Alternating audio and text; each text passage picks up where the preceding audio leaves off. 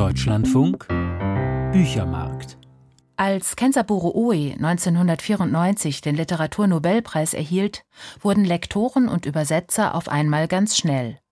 Bis dahin hatte man Oe in Deutschland nur am Rande wahrgenommen. Hier und da war etwas von ihm übersetzt worden, aber keineswegs systematisch. Nach dem Nobelpreis erschienen dann viele seiner Werke auf Deutsch, und zwar in dichter Folge. Auch Oes Debütroman Reißt die Knospen ab, der schon fast 40 Jahre vorher auf Japanisch herausgekommen war, aber nichts an erzählerischer Kraft eingebüßt hatte. Der Roman spielt in den letzten Jahren des Zweiten Weltkriegs. Es war eine Zeit des Mordens. Gleich einem lange andauernden Hochwasser überflutete der Krieg mit seinem kollektiven Wahnsinn die feinsten Verästelungen menschlicher Gefühle, die verstecktesten Winkel ihrer Körper, die Wälder, die Straßen und den Himmel. In fast allen Nächten und mitunter sogar tagsüber erhellten nach Luftangriffen Feuersbrünste den Himmel über der Stadt oder verschmierten ihn mit schwärzlichem Rauch. Kensaburo Oe erlebte den Krieg als Kind. 1935 geboren, wuchs er in einer Kleinstadt auf der südjapanischen Insel Shikoku auf. Mit 18 Jahren beendete er die Schule und ging nach Tokio. Dort studierte er Romanistik, geriet in den Bann des Existenzialismus und schloss sein Studium mit einer Arbeit über Jean-Paul Sartre ab. Entsprechend düster fiel sein kurz darauf publizierter Debütroman aus.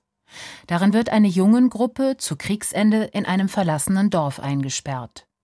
Die ärmlich dumpfen Bewohner sind vor einer vermeintlichen Seuche geflohen, doch eines Tages kehren sie zurück und quälen die Jungen. Die wiederum müssen entscheiden, wie sie reagieren und wer sie sein wollen, ganz existenzialistisch, jeder für sich allein. Kensaburo Oe selbst sah sein Werk so.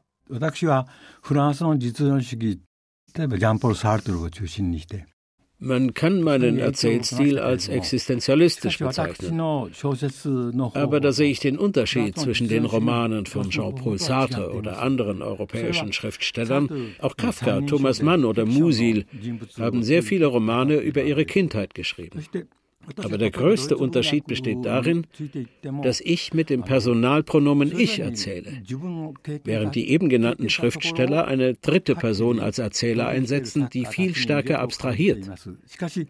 Meine Erlebnisse gebe ich roh oder lebendig wieder und versuche dann, sie zu fiktionalisieren. In Japan muss ich viel Kritik einstecken. Es heißt, dass meine Romane zu persönlich sind. Aber das ist eben meine Methode. Und vielleicht erreiche ich damit eine neue Dimension der fiktiven Erzählungen.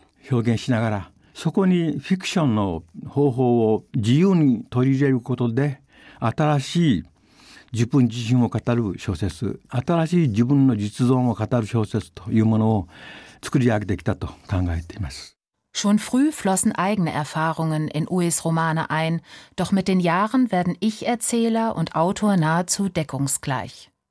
Besonders persönlich wird Uwe mit der Geburt seines behinderten Sohnes Hikari im Jahr 1963.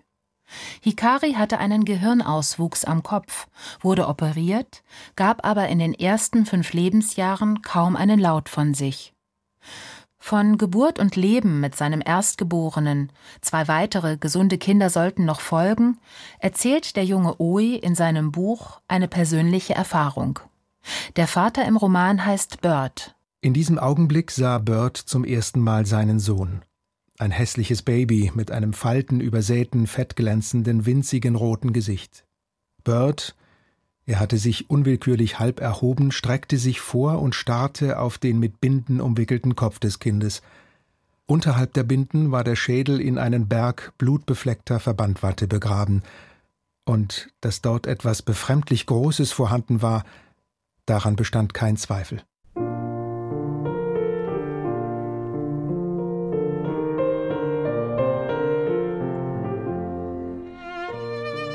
Auch in späteren Büchern spielt Hikari immer wieder eine Rolle. Manchmal heißt er Akari oder Ia, immer aber ist er als Hikari Ue zu erkennen, der eine tiefe Beziehung zur klassischen Musik entwickelte und selbst zu komponieren begann. Seine Stücke sind einfach, wie man hier hört, zeugen aber von großer Emotionalität.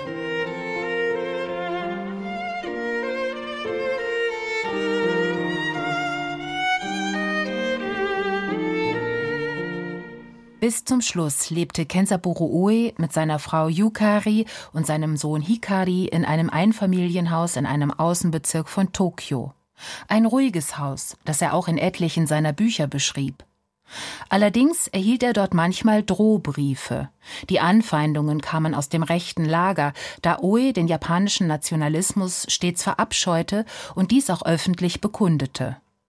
Für seine essayistischen Okinawa Notes, in denen er japanische Kriegsverbrechen auf der Insel Okinawa benannte, wurde er sogar von Ex-Militärs vor Gericht gezogen. Doch er ließ sich nicht beirren und griff sogar den unheroischen Tod seines eigenen Vaters in mehreren Romanen auf. Dieser war Faschist gewesen und ertrank zu Kriegsende unter ungeklärten Umständen. Im Gedenken an Hiroshima und Nagasaki und später auch an Fukushima war Oe außerdem zeitlebens ein Gegner der Atomkraft. Er selbst formulierte es einmal so.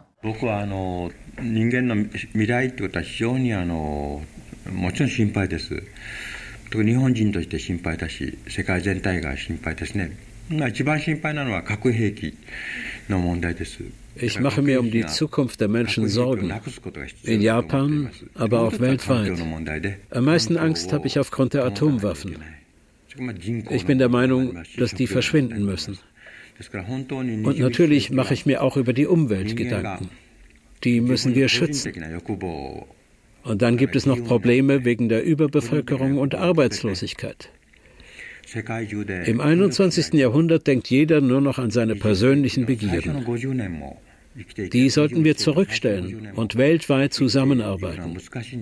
Die Zukunft ist düster, fürchte ich. Fatalistisch aber war Oe nicht. Selbst im hohen Alter nahm er noch an Anti-Atomkraft-Demonstrationen teil und hielt dabei auch häufig Ansprachen. Kensaburo Oes Bücher sind in alle Richtungen schonungslos. Sie beziehen politisch Stellung und sie enthüllen auch viel Privates, was für seine Familie nicht immer angenehm war. In allen seinen Büchern steckt ein aufklärerischer, oft ein moralischer Impuls. Oe benannte Traumata, ganz persönliche und auch nationale, war aber zugleich um Heilung bemüht. Die Japanologin Lisette Gebhardt nannte ihn deshalb auch einmal einen Bibliotherapeuten. In seinen letzten Romanen setzte er sich zunehmend mit dem eigenen Werk auseinander. Er scherzte darüber, dass man ihn nicht mehr so viel lese wie früher. In Der nasse Tod ließ er sein Werk sogar genüsslich und auch ziemlich langatmig von einer jungen Theatertruppe dekonstruieren.